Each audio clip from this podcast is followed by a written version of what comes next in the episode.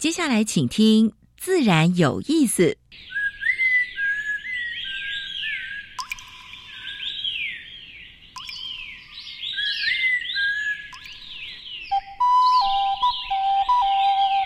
大自然是最能启发人心、最迷人的教室。透过鸟语、虫鸣，顺着山峰、水流，教给我们自然万物的盎然趣味与生命智慧。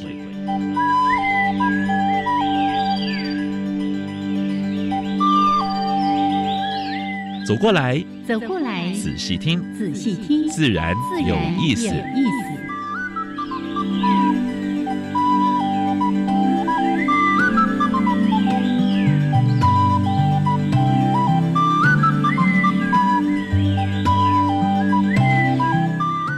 Hello，亲爱的听众朋友们，大家好，欢迎收听教育电台，自然有意思。我是燕子，我是杨平是。那个稍有延迟，是因为有时间差。嘿，大家听到杨老师声音的此刻，他正在澳洲哦，这个时差很多啦。我们要去参观那个南嗯南半球最大的花博。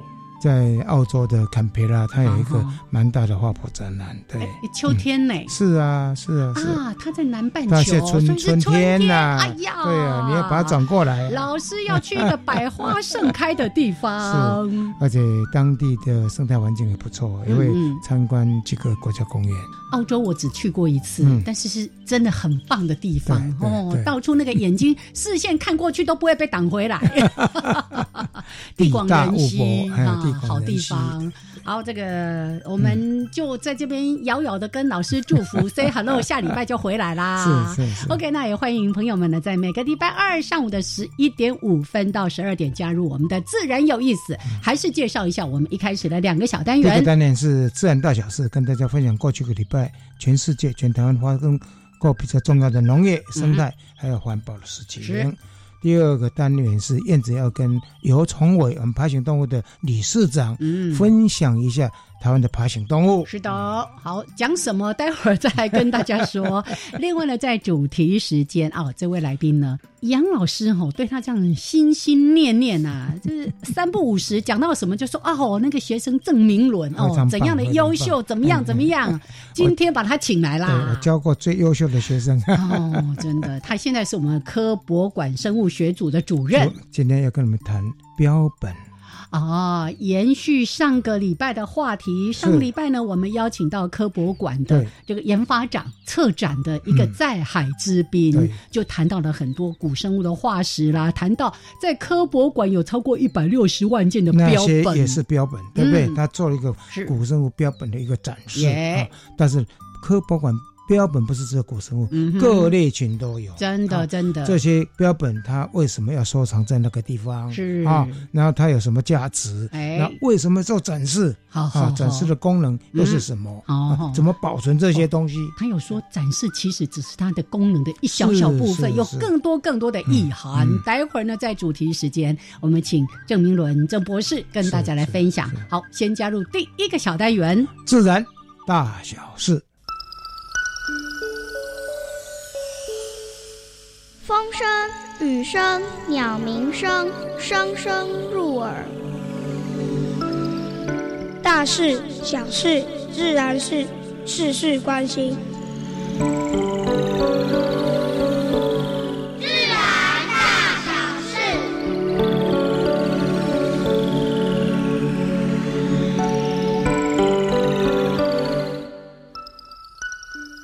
最近美国有一个标本馆啊，它营运已经超过四十年的。哎呦，你第一个新闻就讲标本对对对，它动物标馆因为化学浓度超标，所以要怎么样？要结束营业。这里面有蛮多大型动物，一百五十多只的动物标本。嗯哼，他说因为化学浓度太高，恐怕会被处理掉。哎，处理掉是很可惜的啊，对不对？嗯。但是呢，表示说动物标本的处理是有它的。一定原则，对不对？动物标本的这些，如果用的化学药剂，对，如果散发出来对人体有害的话，它都就必须考虑到公众的安全，对不对？是是是，因为尤其是那个很喜欢到博物馆来看的人，是 我听到老师在讲动物标本化学浓度超标，我就想说。没有，我们最近不是很多像猛禽呐，各种动物，哎，像鹿鲨什么，哎，回来一检验，哇，这个身体的对什么农药啦、重金属浓度超标，哎，我以为是在说这个，是处理的处理过程中，它用太多的化学药品，是是。好。六成以上的动物灭绝，主要是外外来入侵种，而且你看，他说每年因为外来入侵种所造成的经济损失，嗯，超过四千两百三十亿美元。哦，好，非常。那这些其实都我们很熟悉的了。包括什么布袋莲啦、马英丹啦，是还有玄鼠啦、银河欢啦这类等等。哎，这里我们这里都有，台湾 台湾都有，台湾台湾全部都有。所以来提醒一下，不要放生，不要弃养，不要喂食。嗯，好。最近台湾的马拉松风哈，可以说非常的兴盛，到处都在跑。对，澎湖有一个马拉松。他们叫做痛风马拉松，这 谁敢去跑啊？痛风马拉松，哎，他跑了会痛风还是？不是不是，他他你看他所陈列出来给那个大家吃的，不是龙虾啦，就是那个给跑者那个点心的，对对对，还有什么什么什么色羹啊啦什么之类的，都是一些海产。嗯，所以呢，哎，有人讲说，有必要这样子玩到这个地步吗？啊，而且在户外那个卫生条件保存上面也有疑虑吧？而且这些海产，你看它它有一定的新鲜度，对不对啊？所以运送啊 什么的，哎，所以蛮多人在说，哎，像这种的话呢，应该稍微要检讨一下，好的，因为路跑本来就是健康嘛，对不对？是是是，哎，换一下什么兑换券啊，什么之类的哈。嗯，暖化真的是蛮严重的话题啊，连瑞士。蛮高原的国家，你看，它连高山呐，哈，它连滑雪场的没都没有雪，没滑雪圣地呀。是是是，九十九 percent 的滑雪场的话呢，爆出雪荒，要用人造雪了。冰岛恢复补丁啊，他已经很久没有补丁了，在恢复，所以当然引起蛮多保育人士的抗议了啊。但是抗议好像无效，但是呢，他说捕杀的方式会让鲸鱼。痛苦小一点，哎，其实这个就不好了。就说，哎，我要杀你，但是我不会让你痛苦，这样对吗？对，这逻辑上有点问题啊。只有公司找网红来宣传，弄一些宣传图来洗白，嗯啊，就是跟大家谈过的漂绿嘛，漂绿。那找网红来买啦买啦，这样做真的一点效益都没有。嗯，好，我们要给那个。拜登拍拍手了哈！最近，他禁止了阿拉斯加的开石油跟天然气，诶，石油公司了，他们希望说能够在阿拉斯加啊，在那边把石油挖出来，那开来开采天然气哈，结果被他否决掉了啊，这是好事，是是是。最后跟大家分享，这个是气候变迁变成现在买屋子的一个蛮重要的主题。嗯哼，这个地方过去会不会淹水？哦。有没有也有问题？有没有其他公共的路线吗？对呀，对呀，现在就是已经被列入就这个买屋子哈，尤其千禧年代的这些年轻人，他们都会考虑到这个问题。还有包括保险费，对保险费，因为保险你如果在这个地方的话呢，对这个保险也是一相当大的问题。好，这是今天跟大家分享的自然大小事。等一下，燕子要跟刘宗伟介绍一下台湾的爬行动物，蛇来蛇去。蛇蛇。别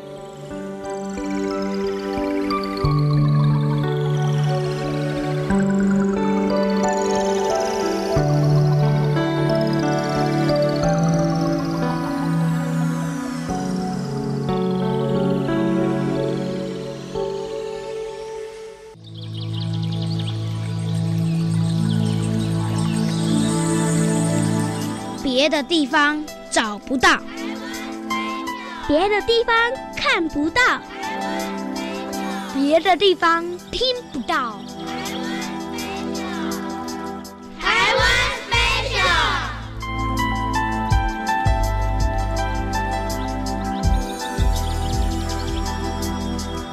欢迎朋友们加入台湾 special 这个小单元，我是燕子，好为大家邀请到。台湾爬行类动物保育协会的理事长尤崇伟来跟大家介绍台湾爬行动物。Hello，崇伟好，燕子姐好，大家好。好，来今天介绍这个好特别，但是我觉得可以从它的名字稍稍一窥它的生态习性跟它的栖息环境，沿岸岛溪。那这个沿岸岛溪哦，你从它的名字里，就像刚刚燕子姐讲，你个可以窥探出一些它的生存的一些呃环境哦。嗯。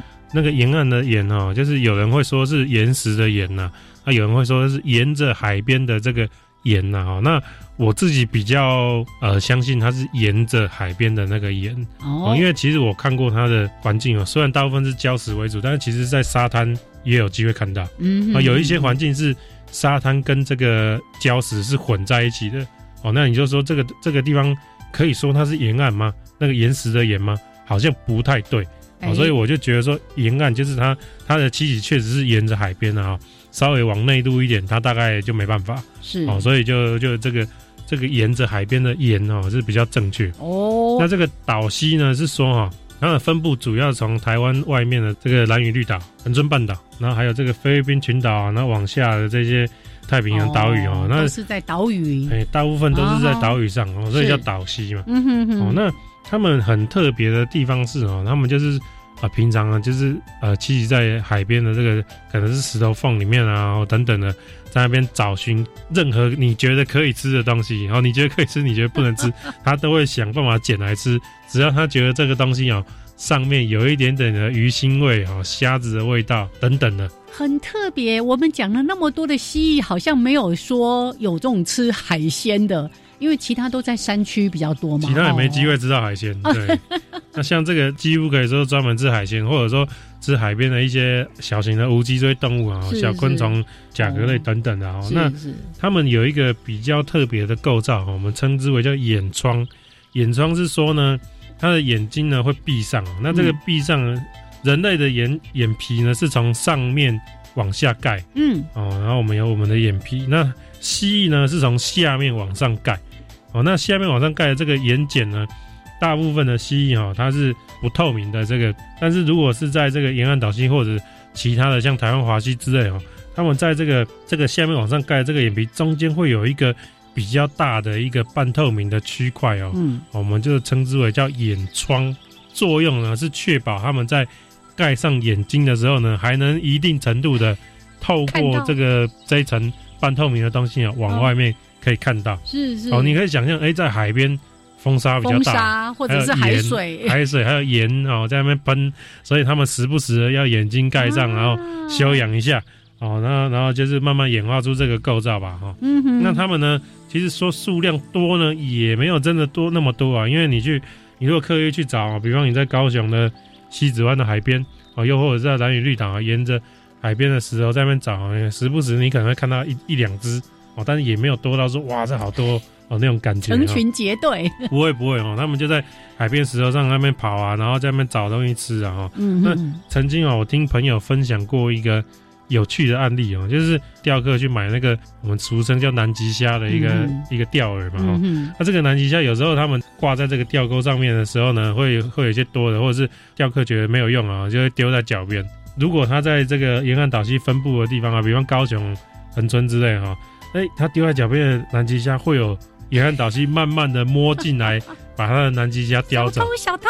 因为这个南极虾味道很浓郁嘛，对不对？哦，那这个臭臭逼，臭臭逼海鲜味啊！哦，他就过来，哇，这个南极虾哇这么大只哦，他就很高兴，他就会拿走了这样子。哦，真的是让我们觉得惊奇，就哇，竟然也有吃海鲜的蜥蜴。对对对，那如果哈大家有兴趣的话，就是。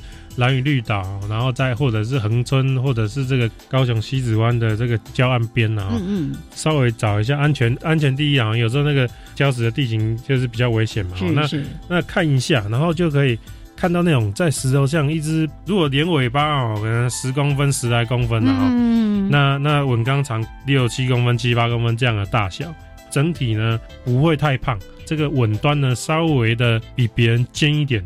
有一点点小鳄鱼的感觉，然后然后深色的哦，然后有一些细的杂斑，然后那个就是沿岸岛蜥，因为在海边在礁石上乱跳的蜥蜴呢，台湾就只有这一种。耶，好，所以呢，如果有机会到海边，尤其特别刚刚提到的蓝屿绿岛或者是南部的一些海岸，嗯，比较有机会看到的就是这个沿岸。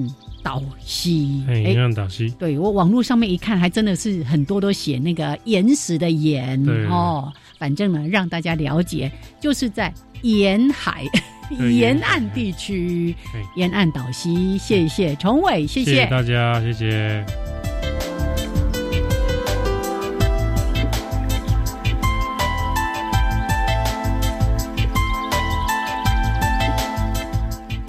迎朋友们继续加入教育电台，自然有意思三平是。我是燕子。我们现在所访问的是科博馆的生物学组的主任。郑明伦，郑博士，哦，来，明伦，Hello，Hello，哎，杨老师，呃，燕子姐，各位听众，大家好，嘿嘿，今天要谈这个主题很特别哦，哎，我刚刚一开始说了，延续上个星期的话题，上次我们谈科博馆的一百六十万件以上的标本，就是因为郑博士他呢在科博馆其实也。这个负责做一些标本的这个收藏啊，什么也好长的一段时间，一段时间，对，所以我们今天把他请过来谈一个对大家来说应该相当新鲜的话题。嗯。嗯，而且现在呢，宝玉当道，哎。为什么要去抓这些标本来做？呃，在干嘛？对不对？对对对，在野外多一只是一只啊！像现在我们如果带个捕虫网出去的时候，马上被民众你你怎么可以？你怎么可以拿这个？来了，我们那个先稍安勿躁啊。但是先界定一下，我们在讲标本，在讲的到底是。哦，诶，先这么讲，好，先这么讲好了。我们生物学上所谓的标本哦，并不一定说是死的东西，是哦。所以只要你观察的东西，它是一个对象，你都可以把它叫做标本。对，活体标本也叫做标本。所以并不一定说一定要把它搞死才叫做标本，把它做成那种像木乃伊的东西才叫标本。嗯，这是比较广义的啦。标本就是我们一个可以观察到的对象。那当然比较狭义的话，当然就是要诶。保持它的那个形体所留下来的一个呃尸体哈，哎，讲尸体好像遗体遗体。遗体 遗体遗体讲尸体，这是永生标本嘛？像化石的部分还讲做什么痕迹标本，对不对？对对对，生痕生痕。对，像这些它就不是说哎那个生物本身留下。呃，它的本体，对，那而是它过去活动时候所留下的遗迹，这些遗迹也会变成标本哦。嗯，比如说我们在野柳就可以看到那个石头上，那石头上面有以前住在沙滩上面的节肢动物，或者是。软体动物或者是环节动物，他们在那个泥沙里面钻穴，在泥沙里面钻穴道，那个隧道也可以变成，然后它爬过痕迹也可以变成。还有一些大家可能没有想过的，比如说大便，大便对，大便也 可以变成标本诶。所以有一个东西叫粪化石。对对对，我最近就在写一个专题，叫做“诶，从古到今的粪化石”。我觉得还真的还蛮好。你们那边有收藏一些这东西吗？不太多，不太多，不太多，因为粪化石有一个比较大的问题是很难。判断他到底是谁谁谁，但是说实在，那个粪化石你可以从里面知道很多的事情。粪化石都已经结晶了，也很难像我们平常说啊，要做那个动物的排异，可以去分析它吃什么东西，然后去推估是谁。石化的也可以切啊，真真的真的，就像杨老师讲的，你把它做那个薄片去切的时候，如果是植食动物的粪化石，你会发现里面有很多植物的碎片。对，哎啊，如果是动物的粪化石的话，现在大不用切的，现在。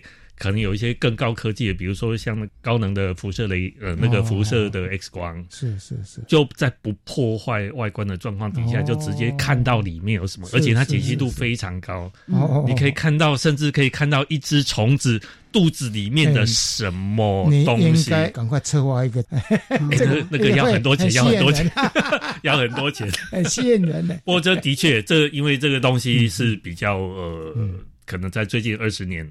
才被广泛运用的一个新的科技，它的确让我们看到很多东西。我记得我在美国读书的时候呢，我的指导教授那时候他刚要进来学校应征，他跟我们演讲的题目就是：哎，他做哪些研究？里面有一件事情就是他去看白蚁的肠道化石哦，化石，然后用那种高能的 X 光，哎，去看看到白蚁的那个肠道里面有四条马氏管。马氏管就相当于我们的肾脏排泄器官。你想说化石里面看到一只昆虫有的一个器官，哇！真的很别的，嗯，对，所以大家也可以想象，化石可以告诉我们东西真的很多很多很多，是是，尤其是以现在的科技，我们可以在过去的科技，大家又要诶破坏，要把它打开，或者是要清清清，但是现在真有很多科技可以让我们看到很多事情。哦，对，所以刚刚已经提到了好几个，有这个生痕化石啊，还有粪便化石、米田共化石，这个也是生痕化石啊，也是，还有呢。活体的画啊，活体的标本，活体的标本，对，然后生痕标本啊等等，那还有什么样的分类吗？你们在收藏的时候会特别去分类，说啊，这是什么什么什么吗？比如说，我们都说，哎，这东西要把它弄死才才可以变成标本。其实大家想看，哎，植物植物的标本，其实我们并没有把植物弄死。哦，哎，我们只是去摘个东西，然后把它做成标本，可能是它的叶子，可能是它的花，可能是它果实。所以事实上，我们是采它的一部分来做这个东西。那有时候呢，也会做一些切片。嗯，哎，比如说我要看它的组织，对，哎，我们就会把它变成一片一片的切片，然后在显微镜底下才能看。所以也有这个在微观世界里面要去应用的东西，在昆虫里面也蛮多，像玻片标本啊什么之类的，对不对？那如果是那种整只的，整只的，一般大概就是诶比较小型的，比如说在植物带就比较小型的植物，比如说你拔一颗蕨类，嗯嗯，哦，那个是一整颗，你可能从它的根，然后到它的这个所谓的叶子，包子是这样一个，对，然后上面有包子。嗯。那如果是动物的话，动物大家就可以想看，动物真的从很小很小很小很小，比如说珊瑚虫，那么小的东西，然后一直到蓝鲸，这样都是动物。所以你知道，这要做成动物标本，其实它有很多的 scale 的问题，就是它尺寸问题。是，所以它会有不同的处理方式。然后要把一只蓝鲸做成标本，大家就很难想象说，我要把它的皮留下来，要把它的肉留下来，事实上不可能。是是，对，你要。做一个多大的缸子才有办法去对，所以大部分像那么大的动物，大概就只有骨骼哦。比如说蓝鲸，全世界蓝鲸标本大概都是骨骼。嗯嗯。但是不是说哎能保存下来的只有骨骼？只是我们如果要做展示的话，这个当然骨骼非常壮观。是是。但是如果要做研究的话，我们可能会取组织、组织肌肉的部分。对，就是如果还没有烂的话，我们可能也会把。它的肉啊，或者是它的消化道切出来，然后检查里面有什么东西。好像一般的这些都是用液态氮或什么之类的，要能够做研究的话，或者是有的是浸泡这。动物的话，一般是浸泡。浸泡。那如果是植物的话，有时候他们是采种。嗯嗯。哎，就是哎，我采这个种子不是要它死，是我要让它以后还可能发芽。哎，所以我把这个东西可能就把它放在液态氮里面。是是。但是那也不是说放进去以后就可以。一直放着几百年不是哦，那可能过几年你要拿出来试试看它的那个活力，发芽力，力高不 高？不然变成你储存一大堆，然后要用的时候通通不能用，那就太可惜。对对。对最近在看一本书，他也在谈说什么那个七千年前的种子啊，然后被这个发掘出来之后，哎，竟然还可以长出 真正的植物，什么莲花，在日本、韩国那边都有这样的一些例子，好像在中国大陆也曾经有这样子的。那甚至有时候会看到一些新闻，就说哦，什么在哪里又发现了什么花粉？古代的什么花粉？我说，哎看你啊，肥力啊，咱还喜花粉。哎，先讲花粉 呐。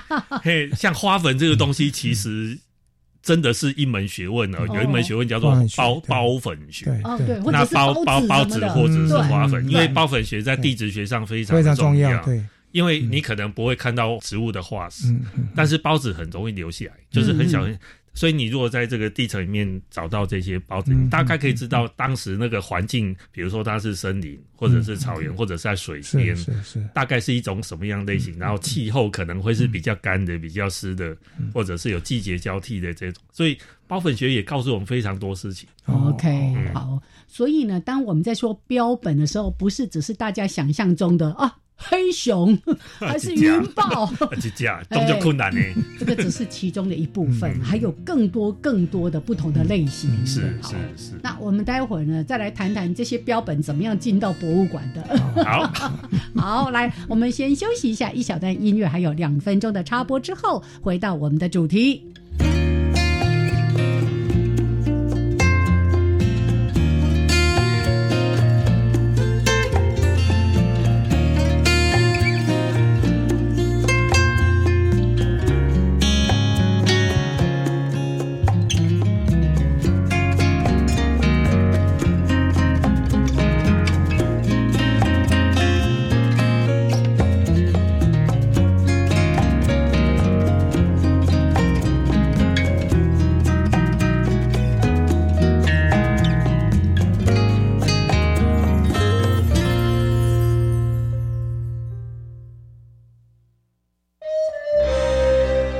大家好，我是今年师多奖得主法务部城镇中学江仲明老师。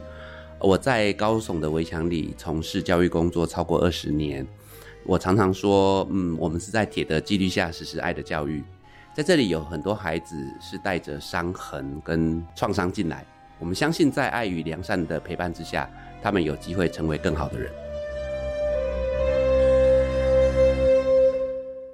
加油！我是头号粉丝，大家一起来加油打气。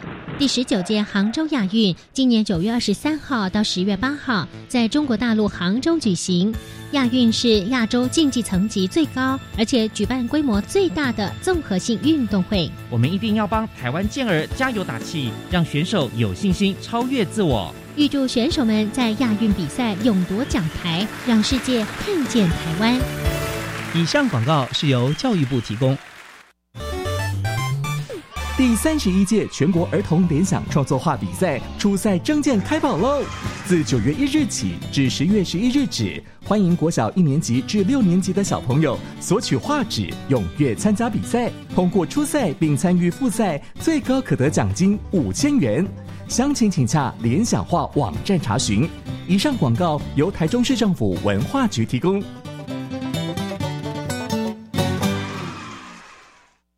加外加外，阿玛波拉，扎根格玛西卡斯达斯，迪加古拉布古列列。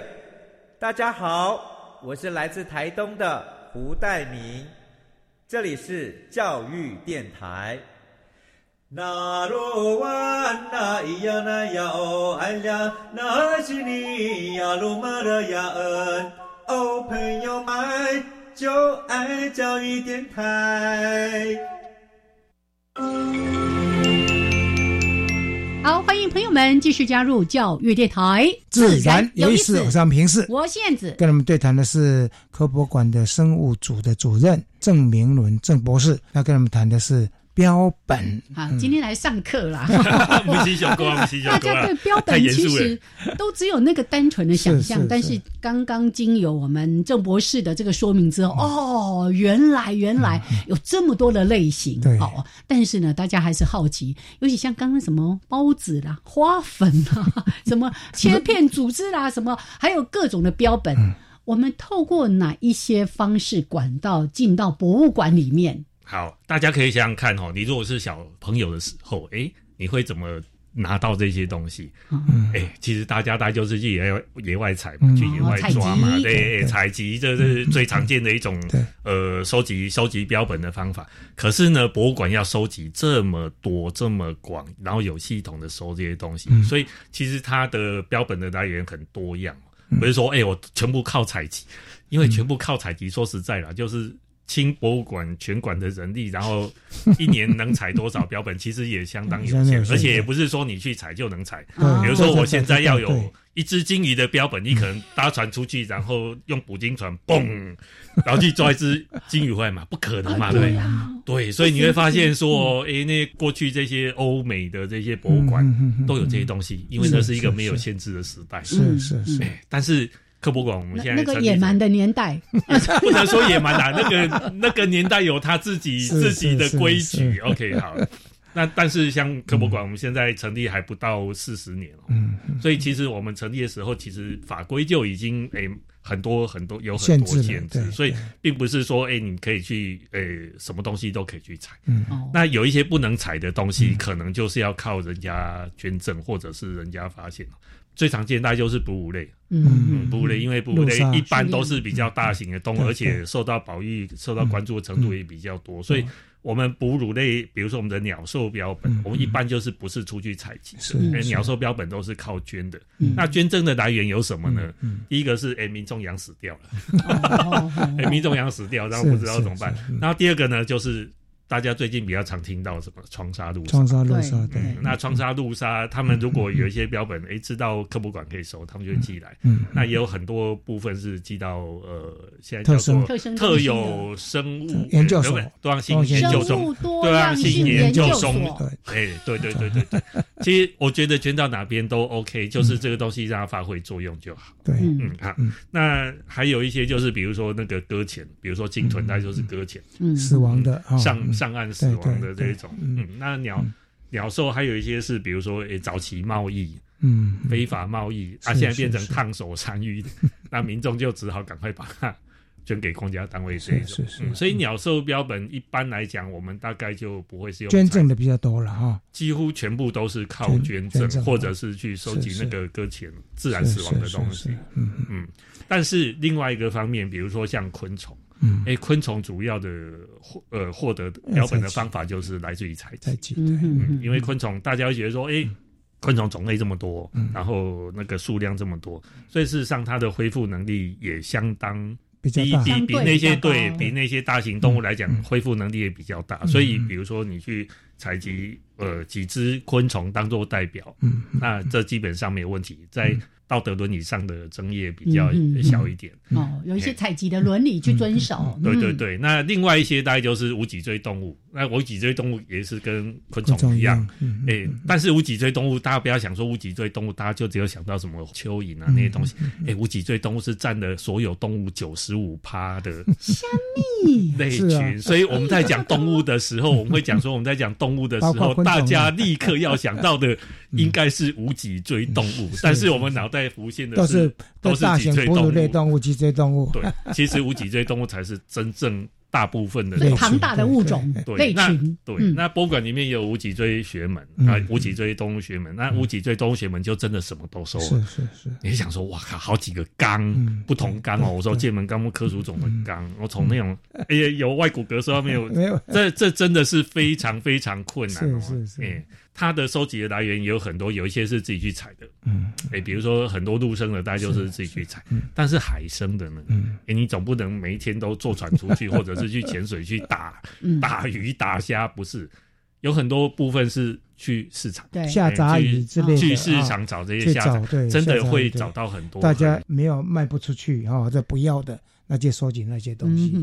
对，那还有另外一个很重要来源是，呃，这些学者研究以后的捐赠，因为其实这些无脊椎动物在某种程度上都不太容易保存。是啊，所以研究完以后呢，这个东西又要留下证据，所以他们就会想说，哎，博物馆可以出人力、出技术，然后出空间，把这些把这些好好东西，哎，把这些东西好好留存下来，留给后代。尤其蛮多蛮多有名的学者啊，他做一辈子。嗯，大家可以把它捐出来，捐赠出来。对，这我觉得很重要，真的很重要，因为那是经过研究的标本，所以这些标本万一没有留下来，它可能就证据就证据力就减弱。对对对，所以博物馆收藏很多这些呃，我们叫做证据标本的这种 有意义的标本。所以。一般我们所看到的博物馆在展展览票，那只是一小部分而已，背后就是蛮多的研究跟典藏在里面。嗯，所以刚才提到说这些标本的来源，特别是一些植物啦、昆虫，可能有一部分都是透过采集来的，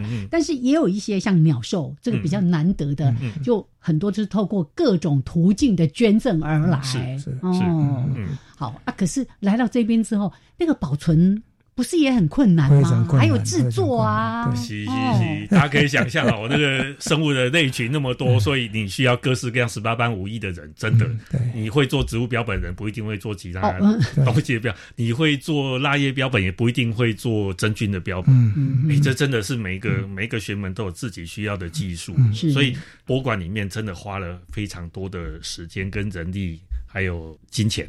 把这些人留在博物馆，栽培人才，对，栽培人才，甚至把人才留住，因为这些人才，你说他们在民间不容易找工作，真的不容易找工作，而且这样的记忆，你如果说诶没有留下来。其实你要在培养新人，其实有相当相当的困，嗯，尤其你你想说你要让一个年轻人每天坐在那个地方坐八个小时在那做标本，现在也有点困难，所以博物馆现在也要想这件事情，就是这是一个时代趋势，没错，我们也需要阴影，嗯，所以我们现在其中的一种阴影方法就是，哎，那或许标本的量可能不要。那么多，再再那么多，但是我们希望把这些收藏它的值的嗯提升做好。那什么叫做值得提升？值得提升有几种哦。第一个就是它资料非常完全，嗯。那第二个就是它可以让更多领域的人去认识啊运用。嗯，那这个运用可能包含商业运用、学术的运用、展示的运用、科教的运用。其中有一个很广泛的运用方式就是数位化。因为你只要放到网络上，哎，它就无远佛界，而且那个影像它可能可以存在比标本更久的时间，哎，大家可以去看到那个东西。所以现在博物馆也花很多时间在做数位化。哦，那数位化这件事情，其实大家就可以想到，它可能对欧美的博物馆，它就变成一个非常大的负担。嗯，因为我们博物馆，比如说科博馆，现在一百六十万件左右的标本，嗯。你想说大英，你 你要花多久时间，要花多少钱能做这件事情？那那些动辄上千万的，对哦，这些博物馆就很。我印象最深的，因为郑明勇那时候他们做萤火虫研究的时候呢，他跑到欧洲的博物馆，重新去整理过去台湾有没有在那边收集的萤火虫标本，再重新整理。对啊，那时候真的很感谢严老师。大概我们在在一九九零年代。台湾那时候其实非常有钱，但是学术的发展大家还在摸索的阶段。那比如说做分类，哎，台湾过去的做分类学学校做分类模式都是在台湾自己做分类，但是那时候杨老师其实是很有远见，我们也跟杨老师说，哎，这个做分类必须要借由博物馆的标本，全世界全世界标本你。去了解这些东西，你才有可能真正知道台湾是什么东西。对对对啊，所以我们那时候其实每次出国去，最重要一件事情，除了检查标本之外，就是在照相，把它照回来。对，把它照回来。因为那那已经在那个地方的，虽然是台湾的标本，但是没办法。对，标本不能回来。比如说模式标本，模式标本不能回来，哇，那只好用照相。大家可以想象哦，那个在一九九零年代，我们还没有数位相机，是用底片的。嗯，对对对。哇，然后你去照相，卡。有没有拍好还不知道，要洗出来才知道。对，然后我们如果比较心急的话，就会在国外洗。你知道国外洗一卷幻灯片是多少钱吗？哦，但是你如果真的要当场知道那个东西，没办法，就是送去洗，然后可能两天之后去拿，然后知道好不好，不好可能再拍。对呀，因为你如果在远回来发现，嗯，对。对，所以大家可以想象说，哇，现在数位这件那个数位相机或者手机这件事情，真是改变了很多科学上。还有数位的方式也好，就是说我们这边有发表一个新种的时候呢，全世界各地方如果说都可以典藏在这个地方，它可以来比对，可以来，或者甚至如果说有其他的。附魔的部分，他可以借这样子，对不对？对，还有另外一件很重要的事情，就是过去的这些数位化，哎，基本上就是照相，然后照相大家就知道是一个二 D 的，他了不起帮你拍三面图吧？对，就是哎背面、侧面，呃，还有是负面这样子。但是大家知道，现在科技已经进展到那样，对，所以现在像科博馆，我们。今年开始做，因为要钱，钱会很贵，很贵，很贵，不是那个随便要做都有，而且那个拍出来是非常精密的复原。大家知道说，它不是真正的一个实体，它是要从不同的角度去照以后。用技术去把它还有它的特征很重要，所以这里面有演算法。对，对，那演算法那那就差很多喽。那个演算法第一拼出来都是假假的，演算法很要要很厉害的话，拼出来就很像真的，真实这样子。对，那。我们现在希望在把博物馆最少一些重要的标本，可以讲故事的标本，或者是模式标本，这在学术上很重要的东西，把它三 D 化。是，那这个可能会是一个比较重要的学术上博物馆对博物馆一个比较大的贡献，一个创举。因为说实在，我们留下这些东西，不是要当库房里面的收藏品，是是要它可以变成资讯知识。对，那我们只是延长这些标本的保护期。希望有人去研究它，利用它。那如果做得好，哎，观众也非常支持，学界也非常支持，哎，我们就慢慢可以扩大来做。是是，这是非常重要的一件事情。是，好些年前我看过故宫的那个影片，他们在做那个文物的整个数位典藏，哇，那个影片真的能让你觉得是这么样的缜密仔细的一件事情啊！故宫真的是在这一方面，我觉得在台湾这一方面是。跑得很前面，而且做得非常好。对啊，不过他们的经费也经费也比较，他那个例如说层层叠叠的那些东西，他也可以把它做出来。那个，而且有不不少的观光客就是因为被他这个吸引，是到台湾来，其实都是正向的。嗯，所以我们在。开始推动这个标本的数位化，嗯，哦，虽然还在起步当中，但是它未来提供的应用性就更高了。对对对，对，可以开放给更多的人。对，比如说我们如果在网站上呈现这些东西，那观众可能哎在。网络上看到的就不是过去说，哎，一张图，几张 B B 啊，几张笔笔这样，他可能可以在这边，哎，就读到一个故事，哎，然后知道说博物馆到底在干嘛，是，就是收集这些东西进来，不是只是让大家看到一个标本，对对，每一个标本背后都有我们想要告诉观众的一些事情，没错，不管是从这标本它自己本身。或者是它可以告诉我们的文化历史，或者是环境，我觉得这是最重要的事情。对。你还没有想到说标本里面的学问这么多，对不对？哦，这听起来就很有暖度，你知道吗？是是。尤其刚刚讲从进来，或者是在制作，或者是这一只动物它活着的时候的一些相关的故事，这太棒了。还有保存，其实非常不容易的。OK，好，我们先聊到这边，待会儿呢再继续的请郑明伦郑博士跟大家来分享。他刚刚开讲之前说，这至少要讲三个小时，所以我们今天先界定为 Part。万好了，后续有机会真的要好好的来聊。好，我们待会儿还有一个段落，继续的跟大家来分享这个主题。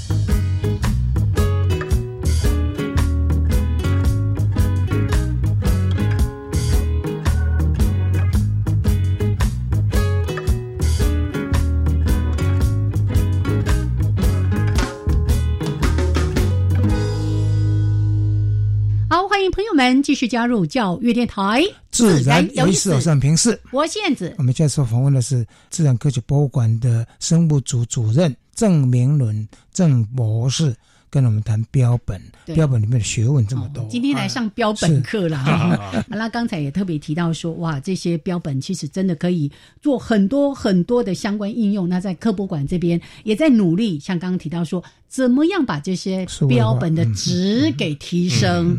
让资料更完整，让应用更多元，还有数位化的这个部分。刚才提到资料完整，我就很好奇，就是哎，在科博馆，当然从一个研究的角度会看这些标本，跟我们一般在看，就说哇，长得好可爱哦，长得好大，怎样？哎，那是完全不一样的视野。可以跟我们分享一下，你们从一个标本会看出哪一些资讯呢？OK，好。标本哦，大家可以想想看，你如果去博物馆看到展示的标本，你会看到什么东西？我相信大部分观众，你可能只会注意到哦，这个东西长什么样子？哎呦，毛毛哎，大概就 大概就是这个样子。但是在博物馆，你从博物馆员的角度去看标本，它一定不是这个样子。比如说，标本对我们来讲，它最重要就是它带有什么样的资讯。对啊，那这就很重要。资讯来自于很多地方哦，比如说最简单的一个资讯就是，诶，它这个标本它形体完不完整？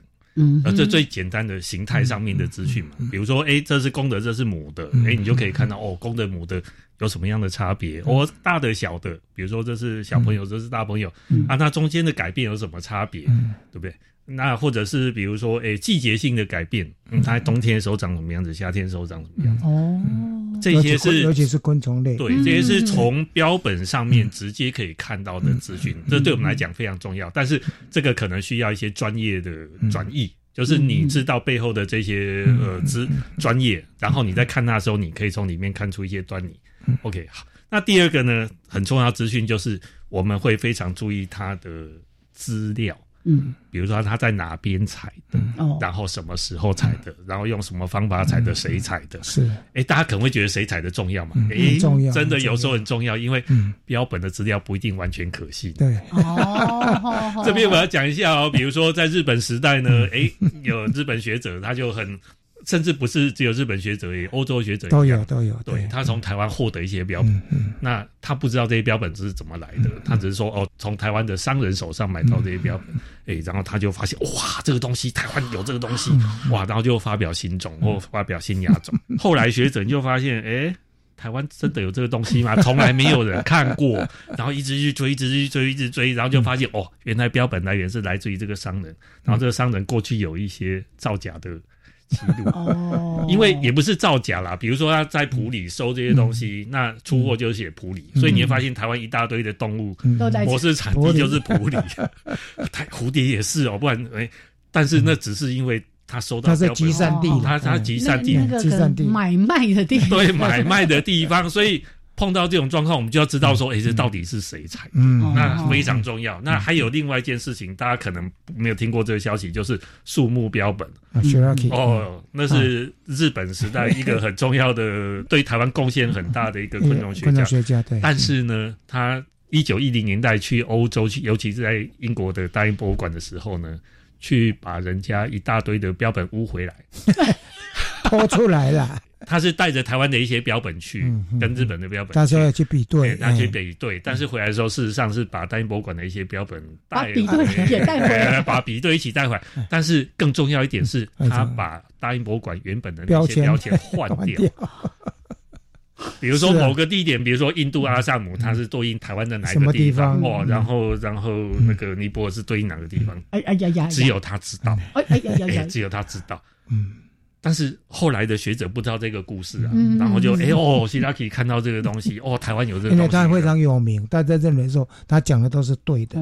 后来发现不对呀，怎么会这样子？那个做手就对了。对这件事情，像那个很有名的杜野忠雄就上过当，哎，杜野忠雄就说哦，这个台湾有这个东西，所以台湾怎样怎样怎样怎样的。完全没有想说这会是这样一回事，一直待到战后一九六零年代，日本学者又开始活跃的在东亚采集的时候，发现台湾真的有这个东西，然后回去追追追追追追，然后就发现我靠，所谓可能就是所谓的希腊标本，这是一个还蛮有名的那个公案，所以采集者重不重要？重要，重要，非常重要。那我们刚才讲到说，哎，采集地啊，采集时间啊，采集的方法，嗯，采集方法可以告诉我们说，用什么方法可以采得到。因为有时候你看到采不到，有时候你是连看都没有看到啊。那既然人家跟你讲说，诶，用这个方法可以采到，你可以试试看。所以，我我们会看说，诶，不同的采集方法，那采到标本有没有哪一种比较多？那你也可以知道说哪一种方法是比较有效率。是是是。OK，好。那至于时间跟地点，这就不用讲了。比如说，诶，最常跟学生比拟的就是，你如果在这个地方。一直看到这个虫子，看了十年，它都还在。嗯，哎，代表什么东西？这是它的基地这是它基地嘛？对不对？对。那如果看了十年，哎，第七年变少了，然后后来一直少，一直少，那代表什么？环境在改变，或者是他自己的适应力在改变，对不对？那如果变多了呢？嗯。哎，拍拍手啊！哎，拍拍手，哎，对对对，拍拍手不一定哦，不一定是拍拍手。那如果是以前没有，现在有呢？哎哎哎哎，他可以告诉你非常非常非常多的事哦，就是为什么博物馆要收这么多的标本？其实你大家可以想象，这是一个大资料库。嗯，对。那那个大资料库里面呈现的是什么？就是不同时间跟空间。对。那我们为什么会把我们这一类博物馆叫做自然史博物馆？因为它有史，嗯，然不是那粪化石的那个史。OK，自然史的意义就是有时空的连续性。所以博物馆为什么要收这么多的标本？因为可以让你看到这个时空的连续性。那这件事情为什么重要？因为过去的东西就过去，过去的东西不会说，哎，那过去我现在可以可以用钱买回来，没有没有就没有了。所以大家可以想想看，哎，这边一只昆虫在野外死掉，它没有被收藏回来，那它就是在野外死掉，你也不会再看到这个。个体在世界上再重复出现一次，没有过去就过去。嗯，什么叫做再重复出现一次啊？这个其实有一个希腊成语叫做“你不能踏进同一条河两次”。啊，两次，对 对，没错，因为这条河的溪水已经不是你对那个，就算你再踏进去，它也不是过去的真的那个溪水。所以大家也可以想想看，过去这些历史里面存在的所有每一只个体，它可能都代表着某一个意思。我们在博物馆收这些东西，等于说去取样。嗯，那你就在时空范围里面去取样。那如果这个取样是有系统性的，比如说我就固定每一年或每个月或者是呃几年去取一次，那你就可以把它做一个有系统化的整理，你可以看到这中间的变化。哦，所以这个就是博物馆要收这么多东西的原因。所以到这个地方的时候呢，大家就不用怀疑说为什么博物馆。的人呢，要到野外，到野外去采集这些标本，对不对？当然，采集有采集的伦理，采集过程中都要符合这个伦理，符合这个过程去做。是，所以这样听起来，我们在做这些收藏的时候，也是要有计划性的，对不对？对，这些计划呢，在博物馆的收藏，我们就会有收藏计划，每个学门都有收藏计划。那收藏计划可能包含几个项目，第一个是。你有没有收藏重点？嗯，比如说这个收藏重点可能就是，哎，我们馆里面的研究人员专门在研究的东西。比如说我在研究萤火虫，那萤火虫那就是一个收集的重点。那另外一个研究重点就比如说地区，比如说蓝屿，哎，蓝屿是一个固定的地，哎，对对，你要研究蓝屿的东西，那它是一个非常明确的地点，是，哎，那你就可以去做这件事情。那另外一种计划是我想要知道某一些议题。所以我必须要用某一种方法来收集，嗯，比如说我想知道从平地一直到高山有没有梯度上面的变化，然后软化有没有关系？对，这些梯度上面的变化，我可能就是要设定我们所谓的垂直穿越线，对，我从平地一路射到山顶。比如说我们过去有在昆虫学门。一路从最低大概在莲花池，嗯，一路射到合欢山山顶小风口那边，然后再翻过翻过雪山山脉到中央山脉的另外一边，然后我们想知道这一线的垂直变化到底是什么东西，所以那个计划大概收了整整超过十年。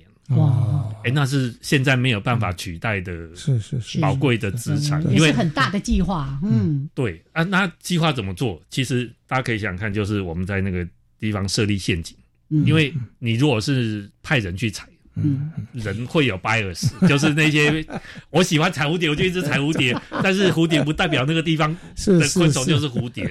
那所以我们一般是设立一个固定的陷阱，然后几个月去收一次。那因为陷阱它就是固定那种采访，它也不会什么东西都采得到，可是最少不会因人而异。是，哎，那你就知道眼睛只看到那个，对，那个眼睛只看到那个差很多，或者是你今天去刚好在下雨，哦，而且什么都采不到，可是那个东西就是摆在那边，它随时在帮你收，所以这种东西它就非常适合大尺度的这种研究。是，所以我们刚才讲到收藏计划其实非常重要，你要有重点。嗯，那你要有策略，是，然后你要目标，嗯，对。那博物馆其实还有足够的经费，没错，没错，没错。讲到痛点了，讲到痛点，这这个也是其实跟。个人收藏 最大的差别，嗯哼，个人收藏你可能就是哎自己的喜好，自己的哈密，然后自己的喜好，然后那个做成标本以后，每天哇拿出来看看自己好爽，对对对。但是你也想说这个东西，嗯，除了你自己爽之外，它可以产生的效益是让人家知道多少事情，或者是。就除了对你自己意义外，还有没有其他的意义？对，那这一点还蛮重要。所以也是一个利益民生的 重要的事情。对，我们就说，对，真的。刚才在说的，它是一个重要的生命的资料库。哎，今天上第一堂课啊，先大略的讲一下哦。从来都没有机会听到这样的一直想说要开这样的一个专栏，或者是这样的一个访问。好，OK，哎，今天呢真的非常的开心，有这样的难得的机会，我们请郑明伦郑博士跟大家分享的，尤其是一个科学研究的角度看这些标本的价值跟意义。好。Part Two，请期待。谢谢郑明伦郑博士，谢谢大家，我们下礼拜见喽。哦，OK，拜拜。